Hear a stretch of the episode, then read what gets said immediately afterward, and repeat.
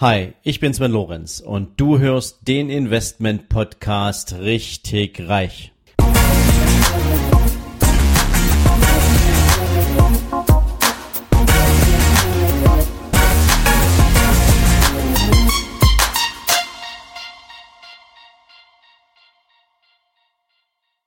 Ja, hallo und wieder einmal herzlich willkommen zu deinem Investment Podcast richtig reich und heute mit dem zweiten Teil zu Steuerfachthemen. Und wie gestern angekündigt, habe ich Helmut Beck erneut zu mir ins Interview gebeten. Zunächst erstmal herzlich willkommen, lieber Helmut. Grüß dich, Sven. Ja, heute, Helmut, sprechen wir beide über das Thema steueroptimierte Geldanlage beziehungsweise Kapitalanlage. Und ähm, wir machen natürlich keine Beratungsveranstaltung jetzt hier draus nach dem Motto, ihr kriegt jetzt alle Haufen Tipps, wie man Steuern spart, beziehungsweise steueroptimierte Kapitalanlagen anlegt.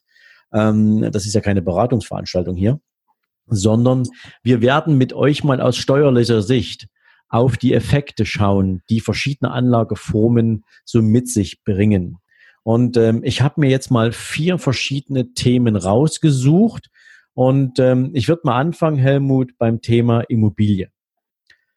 Denn Immobilie ist ja aus Sicht der meisten Menschen ähm, ein Abschreibungsprodukt im ganz normalen Sinne, ja, ähm, so und so viel Prozent Abschreibung über so und so viele Jahre und dann ist die Sache erledigt. Das ist nicht wirklich steuerlich sexy. Ähm, und eher unattraktiv, würde ich sagen. Ja, ne? Ähm, spannend wird's ja dann schon äh, eher ein bisschen, wenn du dir eine Immobilie anschaffst, die du dann vermietest. Ja. Wo du einen großen Fremdkapitalhebel drin hast. Und ja. noch viel spannender wird es ja dann, wenn du zum Beispiel eine denkmalgeschützte Immobilie kaufst und die aufwertest und dann vermietest. Denn da gibt es ja so bestimmte steuerliche Faktoren. Lass uns mal anfangen bei der Fragestellung, ähm, was ist denn der steuerliche Hebel, der steuerliche Effekt, wenn du dir eine Immobilie kaufst, die du zu Kapitalanlagezwecken anschaffst? Äh, ich sag mal so, ähm, äh, vielleicht fangen wir mal mit der so, sogenannten steuerlichen Nullsituation an. Wenn du okay.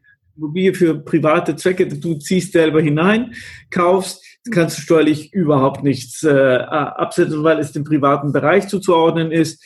Ähm, wenn du dagegen eine Immobilie äh, als Investition siehst, dann kannst du alle Kosten quasi, die anfallen zur Finanzierung, zum Betreiben, kannst du quasi ansetzen und von deinen Einnahmen abziehen. Inklusive möglicher Abschreibung. Und das ist dann die, die Höhe der Abschreibung ist dann davon abhängig, was du im Unternehmen beziehungsweise äh, äh wo du hinein investiert hast ja, äh, war es jetzt eine normale Immobilie, dann ist die, der Abschreibungssatz sehr gering. Und war es dagegen eine denkmalgeschützte Immobilie, dann kannst du sogenannte Denkmal-AFA in Anspruch nehmen. Das sind erhöhte Abschreibungen, die du hier vornehmen kannst. Äh, setzt einfach voraus, dass es sich wirklich um eine denkmalgeschützte Immobilie handelt. Ähm, aber wir haben zum Beispiel gerade in Berlin momentan oder ich glaube in Dresden auch den Trend, dass, dass, dass denkmalgeschützte Immobilien, sei es jetzt äh, äh, coole Lofts ähm, in alten Fabrikgebäuden, die denkmalgeschützt sind, äh, errichtet werden. Und da habe ich dann wirklich die Möglichkeit, diese erhöhten Abschreibungen äh, äh in Anspruch zu nehmen. Das war ja im Prinzip auch ein sehr spannendes Investmentmodell nach der Wiedervereinigung. Ähm, da gab es ja ganz, ganz viele denkmalgeschützte Objekte, die in einem sehr maroden Zustand waren. Und um hier schnellstmöglich natürlich auch diese Objekte für interessierte Investoren attraktiv zu machen, hat man ja damals diese Sonder-AFA in besonderer Weise eingeführt und gefördert. Ähm, wo steckt denn jetzt der steuerliche Nutzen da drin? Äh, was ist denn so eine Sonder-AFA eigentlich und warum ist die mit Denkmalschutz kombiniert? Hast du da eine Erklärung für?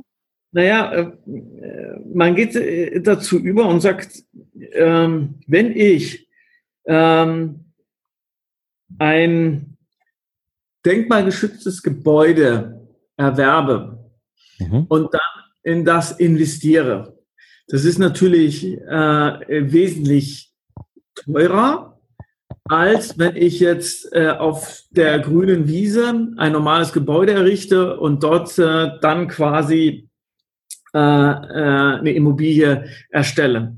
Das heißt, durch den, die, dieser erhöhte Investitionsbedarf wird dann versucht, durch diese Sonderabschreibung zu kompensieren.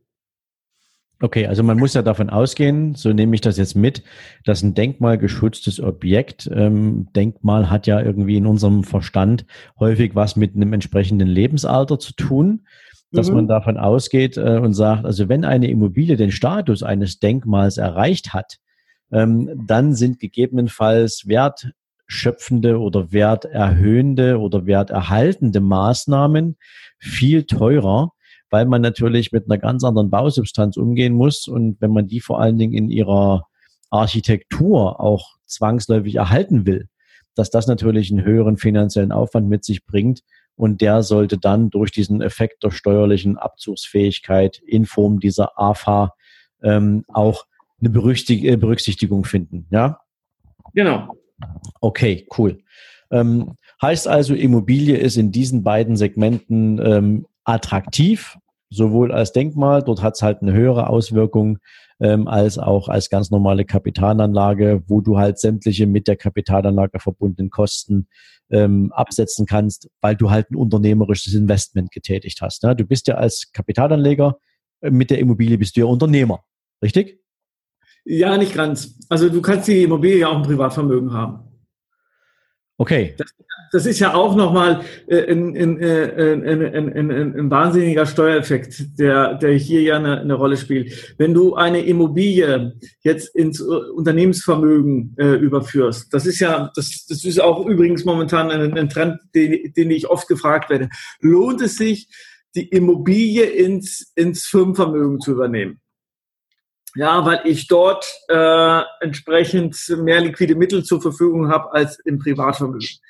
Ähm, dann führt das dazu, dass, dass äh, wenn ich dann, ich sage mal, nach 10, 20 Jahren die Immobilie verkaufe, der Gewinn auf, die, auf den Immobilienmehrwert voll zu versteuern ist. Das heißt, der Verkaufspreis abzüglich der ursprünglichen Anschaffungskosten minus Abschreibung das ist dann der Betrag, den ich dann äh, zu versteuern habe. Wenn ich dagegen die Immobilie im Privatvermögen halte und das über zehn Jahre, dann ist der Gewinn, den ich aus dem äh, Wertzuwachs der Immobilie erziele, der ist steuerfrei. Also es kann durchaus Sinn machen, eine Immobilie, insbesondere wenn sie für Wohnzwecke ist, ähm, im Privatvermögen zu halten und, und dann entsprechend zu, äh, nach zehn Jahren äh, zu veräußern, weil dann ist der Gewinn steuerfrei. Wobei ich ja, wenn ich das jetzt richtig erinnere, äh, musst du mich jetzt anhalten, wenn ich falsch bin. Ähm, das allerdings habe ich ja so auf dem Zettel, dass du diese Immobilie dann auch selbst bewohnt haben musst. Ähm, zumindest für einen Nein. speziellen Zeitraum, irgendwie die letzten zwei Jahre vor der Veräußerung oder so? Oder ist es nicht mehr so? Nein, das ist okay. nicht mehr so. Ach so, das heißt, ich kann eine Immobilie ähm, in meinem privaten Besitz haben. Ja. Kann die vermieten und trotzdem ist sie nach zehn Jahren steuerfrei veräußerbar. Ja, das ist ja genauso wie Aktien, da ist es, glaube ich, nach zwei Jahren. Und mhm. Äh, so ist es bei Immobilien nach zehn Jahren. Ah, okay. Cool. Dann war das im Prinzip aber bei der selbstgenutzten Immobilie der Zeitraum, wo du keine zehn Jahre einhalten musstest. Ne? Genau. Genau. Okay, okay, alles klar. Dann ähm, gut zu wissen. Ja, so viel zum Thema Immobilie. Haben wir noch irgendwas vergessen? Hm, mir fällt momentan nichts ein. Okay, dann lass uns mal zum nächsten Thema äh, äh, springen. Ähm, das ist ja häufig eins der äh, Themen, die von Menschen ähm, nachgefragt werden, die in einem Jahr jetzt meinetwegen einen besonders hohen Gewinn haben, ähm, wo die dann sagen, ich könnte mir jetzt vorstellen, eine Photovoltaikanlage zu kaufen. Das war ja über viele, viele Jahre so der Megatrend. Ähm, ich ja. kaufe mir jetzt hier so eine, so eine, so eine, so eine Solaranlage, so, eine, so, so ein Solarkraftwerk ähm, und habe da richtig viel Spaß dabei.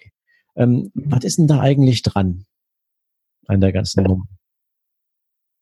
Meinst du, meinst du jetzt den äh, Investitionsabzugsbetrag oder meinst du Photovoltaikanlage äh, an sich?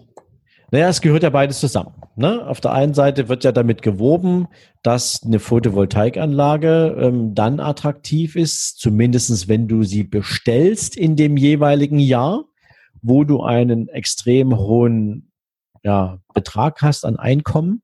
ähm, wo du eben halt, äh, ich glaube, so war es irgendwie 40 Prozent des Gesamtinvestitionsbetrags kannst du wohl in dem jeweiligen Jahr als Abzugsbetrag geltend machen ähm, ja. und musst dann irgendwie innerhalb von drei Jahren nach der Bestellung auch dann tatsächlich die Investition vollumfänglich tätigen.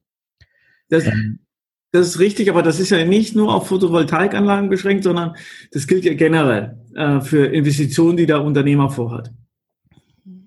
Okay. Wie, also wie läuft das ab? Was ist der Sinn dahinter von dieser Veranstaltung?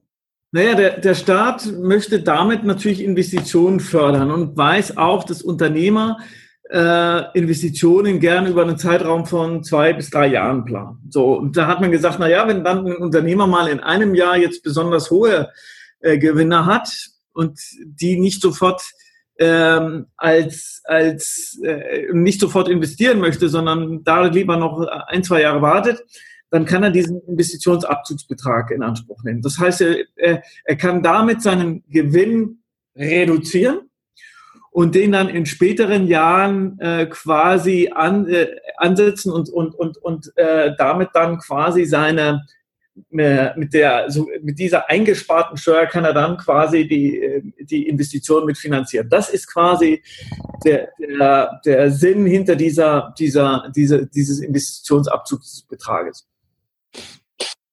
Also eigentlich ist es nichts anderes als eine Steuerstundung, wo du sagst, ich schiebe jetzt hier mal Eigenkapital, ähm, Finanzamts äh, unterstützt in den Zeitraum der nächsten drei Jahre.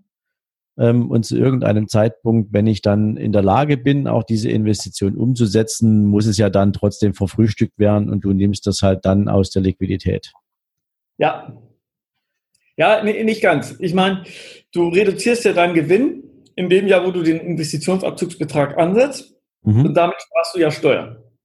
Naja, aber du wärst ja im Prinzip als Unternehmer, ähm, wie finde ich jetzt ein richtiges Wort, du wärst ja bekloppt, würde ich jetzt sagen, wenn du dann diesen ersparten Steuerbetrag, ähm, den du nicht gezahlt hast, wenn du den jetzt nicht als Liquidität für den Zeitpunkt der Investition vorhalten würdest. Ja, gebe ich dir recht. Ja, also das wäre ja im Prinzip unternehmerischer Selbstmord, wenn du sagst, jetzt verfrühstücke ich die ganze Liquidität und stelle jetzt mal auf das Thema Glück ab und sage, ähm, in dem Jahr, wo ich dann tatsächlich diese entsprechende ähm, Investition tätige, meinetwegen dann diese Photovoltaikanlage oder diese Maschine oder was auch immer, dann werde ich schon genügend Liquidität haben. Weil mhm. der steuerliche Effekt ist ja dann der, wenn ich es richtig erinnere, in dem Moment, wo jetzt ein Unternehmer zu der Erkenntnis käme, oh, ich habe jetzt mit der Liquidität nicht so hausgehalten, wie ich das hätte tun sollen. Ähm, und jetzt habe ich gar nicht genügend Eigenkapital, um diese Investition zu tätigen, ähm, um dann vom Vertrag zurückzutreten. Dann kommt ja der Fiskus um die Ecke und sagt, so mein Freund, und dann würden wir die Steuererklärung für das Jahr, in dem du diesen Abzugsbetrag geltend gemacht hast, rückwirkend nochmal neu aufrollen. Und dann hast du uns sozusagen Steuer nachzuzahlen, zuzüglich Zinsen. Genau. Das ist halt der Nachteil, wenn es nicht zur Investition kommt, dass dann der äh, Staat hingeht und, und äh, den, die Steuern nachfordert, inklusive Zinsen. Was ist da so ein Zinssatz? Was nimmt das Finanzamt da pro Jahr? Äh, momentan 6 Prozent. 6 Prozent, passt irgendwie da gar nicht so. Da gab es ja jetzt ein Urteil, dass, dass die 6 Prozent als zu ähm, zu hoch äh, beurteilt hat. Also der senkt sich äh, vermutlich demnächst, aber äh, bisher 6 Prozent. Wow, ist echt knackig, 6 Prozent. Ja, ist sicherlich noch unter den Dispozinsen der, der verschiedensten äh, ähm, normalen Hausbanken, aber trotzdem schon relativ heavy. Okay.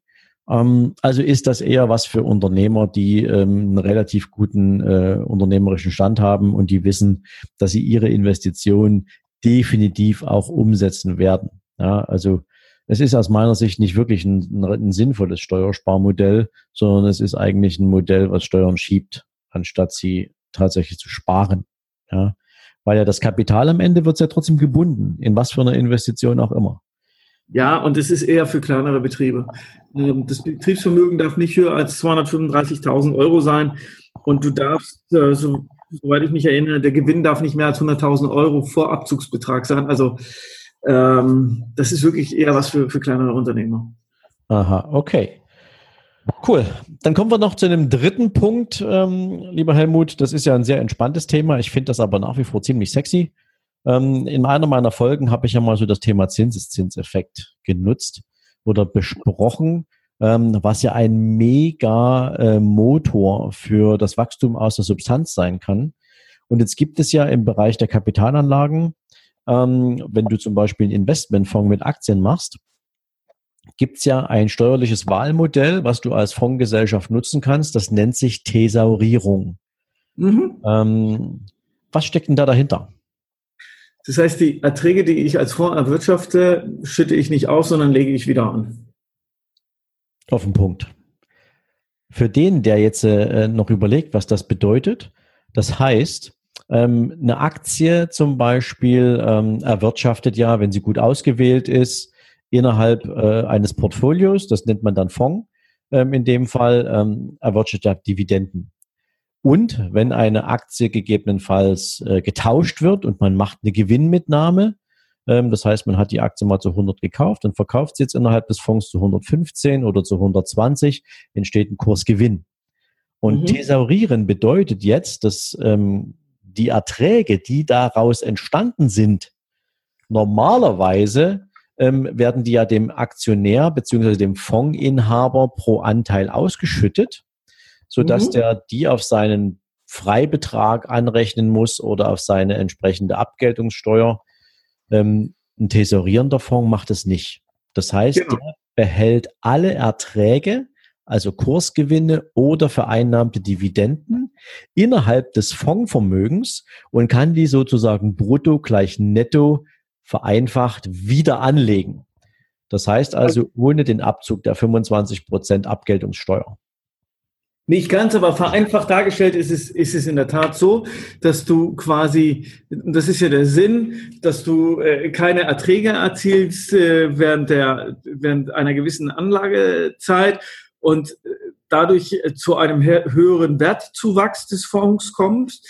Und ähm, ich meine, um die Besteuerung kommst du ja nicht herum. Das heißt, nee. die Besteuerung findet ja dann meistens erst zum Ende des Anlagezeitraumes statt.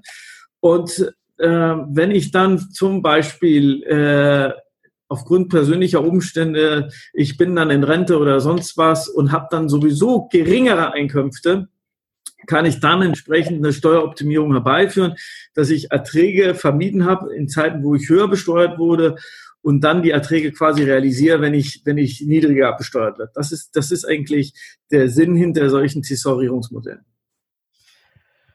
Naja, wobei die Frage ja auch trotzdem ist, ähm, und äh, das muss man sich ja mal wieder vor Augen führen, wenn du heute ein ausschüttendes Investment hast, dann zahlst du deine Abgeltungssteuer, also wir nehmen jetzt mal die Dividende, ja, dann zahlst du deine Abgeltungssteuer auf die Dividende 25 Prozent plus Soli, ja, also 26,375 Prozent sind dann beim Finanzamt. Das führt die Bank direkt ab. Es sei denn, mhm. dein Freibetrag reicht aus, um das abzudecken, aber das ist ja in den meisten Fällen schon nicht mehr so. Ähm, ja.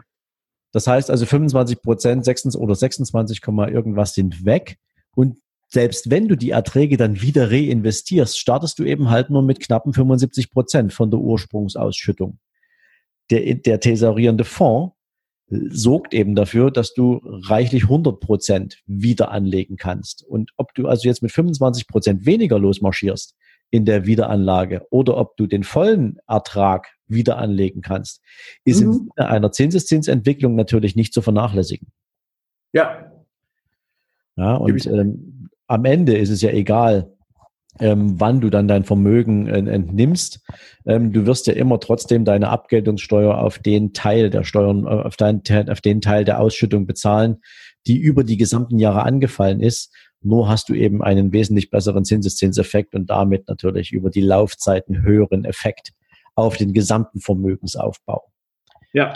Sehr spannende Geschichte. Ich mag diese Art von Produkten sehr, ähm, weil es gerade über die Zeit, wo junge Menschen heute anfangen, Vermögen aufzubauen, ähm, natürlich eine entsprechende ähm, Grundlage brauchen. Und ähm, je weniger äh, Erosion man im Gesamtvermögen hat, umso eleganter ist natürlich der Vermögensaufbau über eine lange Anzahl an Jahren.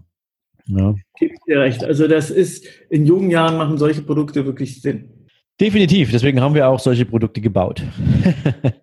ähm, Ja, Helmut, und dann gibt es ja noch einen vierten Part, ähm, den man in Bezug auf, ja, nennen wir es mal steuerlich äh, äh attraktiv, äh, äh, attraktive Produkte abstellen kann. Ähm, das kommt ja ursprünglich aus der Versicherungswirtschaft. Und Versicherungsgesellschaften in aller Regel ähm, ziehen sich ja darauf zurück und sagen, ähm, wir legen Produkte auf, egal ob das jetzt ähm, eine Lebensversicherung ist oder ob das eine Rentenversicherung ist oder ob das eine Berufsunfähigkeitsversicherung ist. Alles dort, wo Kapital aufgebaut und angespart wird. Ähm, sagte das Versicherungsgesetz aktuell oder das steuerliche, das Steuergesetz, wenn der Kunde das Produkt länger als zwölf Jahre hält, dann hat er die Möglichkeit, von einem steuerlichen Nutzen zu partizipieren. Der hat was mit Halb- oder Teileinkünfteverfahren zu tun. Ähm, ja. Kannst du noch mal kurz äh, aus steuerlicher Sicht sagen, ähm, wann wirkt ein solches Halb- oder Teileinkünfteverfahren und mit welchem Effekt? Naja, ähm, was, was, was, was äh, der Staat ja hier fördert, ist die langfristige Anlage von Mitteln hinterher, äh, um, um, um, um hier eigene Vorsorge zu, zu äh, betreiben. Und ähm, da geht es ja äh, insbesondere darum, wie stellt man die Gewinne aus Veräußerungen beziehungsweise aus Dividendeneinnahme. Und da sagt, sagt der Staat, naja, wenn es über zwölf Jahre geht, dann stellen wir die entsprechend jetzt wirklich vereinfacht dargestellt, äh, äh steuerbegünstigt durch das sogenannte Teileinkünfteverfahren. Das ist also ein Verfahren, was also dann sagt, okay, wann und wie diese Erträge, die ich dort erziele, im Rahmen von Versicherungsprodukten, aber auch in, in Form von äh, Kapitalvermögen und so, beziehungsweise Kapitalanlagen, wie diese Vermögen nach zwölf Jahren steuerfrei gestellt werden. Okay, ähm, ich kenne das ja noch so aus der Zeit, als ich im Bankgeschäft unterwegs war. Ähm, da waren ja Versicherungsprodukte prinzipiell so immer der Renner. Ja? Ähm, und du kennst ja meine persönliche Meinung zu Versicherungsprodukten. Ich halte da ja gar nichts von. Ähm, aber so das Thema Halbeinkünfterverfahren war ja immer damit belegt, dass man sagt, wenn diese zwölf Jahre eingehalten werden, dann wird nur vereinfacht ausgedrückt die Hälfte der entstandenen Erträge über die Laufzeit tatsächlich mit einer entsprechenden Einkommenssteuer belastet. Und ja. der Rest darf steuerfrei vereinnahmt werden. Genau, genau. Ja? Das, das ist mehr oder weniger heute noch, es heißt bloß nicht mehr Halbeinkünfteverfahren, daher hat es ja eine Änderung, ich meine 2008 gegeben, bin mir aber nicht ganz sicher, müsste ich jetzt nochmal nachschlagen. Aber das ist in der Tat so, dass ich, dass ich hier nur äh, die Hälfte beziehungsweise einen Teil meiner, der, meines, äh, meiner Einkünfte dann versteuern muss. Okay. Ähm, gibt es das noch auf andere Produktarten oder ist das äh, ein Privileg der Versicherungswirtschaft? Teilweise ein Privileg der Versicherungswirtschaft, was, was äh, durch die Lobbyarbeit der Versicherungswirtschaft auch zustande gekommen ist, muss man so auszudrücken. Ähm, ich habe es teilweise, teilweise habe ich es auch noch bei anderen Gewinneinkünften, ähm, dass ich dort ähm, bei Anteilen an Körperschaften, äh, Personenvereinigungen oder sonstigen Vermögensmassen hier auch äh, sogenannte Mehrung, also wenn ich ein, ein, ein, ein, äh, eine Zunahme des Wertes erziele, dass ich da hier das, das Teileinkünfteverfahren entsprechend berücksichtigen kann. Aha, okay. Also Steuer, Spar, Kapitalanlagen, ähm, ihr seht es schon, sind eigentlich kaum noch wirklich in Größenordnung vorhanden. Ähm, es gibt ein paar wenige, ähm, meiner Ansicht nach das Einzige, was wirklich attraktiv ist nach wie vor, ist das Thema thesaurierender Aktienfonds, ähm, weil es sauber ist in der Konstruktion, weil es ähm, kalkulierbar ist in der Art, wie es vom Investmentansatz her funktioniert ähm, und weil es nicht besonders erklärungsbedürftig ist und du trotzdem weißt, dass du am Ende eine Steuer drauf bezahlst, aber halt während der Laufzeit ein bisschen äh, Vorteil im Sinne des Zinseszinses hast. Alle anderen vermeintlichen steueroptimierten Kapitalanlagen haben natürlich immer den ein oder anderen Pferdefuß mit dran. Und ähm, deswegen, ähm, Helmut, du wirst mir wahrscheinlich beipflichten, ähm, bevor man jetzt in irgendeiner Form so einen Schnellschuss macht, nur weil einem einer da so eine Idee unterjubeln will, im Sinne von, mach mal das, hat mein Nachbar auch gemacht, ist total spannend, spart dir Steuern, freust dich da echt wie ein König. Ähm, und am Ende hast du nur Arbeit damit. Denn eine Photovoltaikanlage, die, die musst du am Ende des Tages entweder selber managen oder die musst du fremd verwalten lassen. Das kostet Geld. Ähm, eine Immobilie ähm, ist nicht damit getan, wenn du da eine Kapitalanlage draus machst, ähm, dass du die hinstellst und dann läuft die mal eben so. Da brauchst du eine Hausverwaltung dafür, da musst du Rück Rücklagen bilden für Werterhaltungsmaßnahmen etc. Ähm, und Versicherung, naja, du kennst meine Meinung zum Thema Versicherung, ist nicht wirklich sexy, zumindest was die Erträge angeht. Also, Helmut, an der Stelle mein ganz, ganz dickes Dankeschön, dass wir hier gemeinsam auch nochmal auf das Thema steueroptimierter Geldanlagen draufgeschaut haben. Ähm, wünsche dir jetzt einen entspannten Abend und wir hören uns morgen wieder, wenn wir über das Thema Insolvenzschutz im unternehmerischen Sinne reden. Danke dir. Bis dann. Gern geschehen. Bis morgen. Mach's gut, Sven. Ciao. Ciao. Wenn dir diese Folge gefallen hat, dann freue ich mich, wenn du mir bei iTunes eine coole Bewertung dalässt. Noch besser ist natürlich, wenn du mir eine Rezension schreibst, was dir an dieser Folge, was dir an meinem Podcast besonders gefällt. Ja, und natürlich freue ich mich, wenn du auf meiner Seite sven-lorenz.com vorbeischaust. Dort findest du nochmal alle Podcast-Folgen zusammengefasst Dort findest du unter Bücher und Downloads natürlich auch mein Buch nicht auf den Kopf gefallen. Du findest zusätzlich jede Menge Buchempfehlungen, die ich für dich auf meiner Seite zusammengefasst habe, so dass du immer up to date bist, welche Bücher ich für dich jetzt gerade hier auf der Empfehlungsliste habe.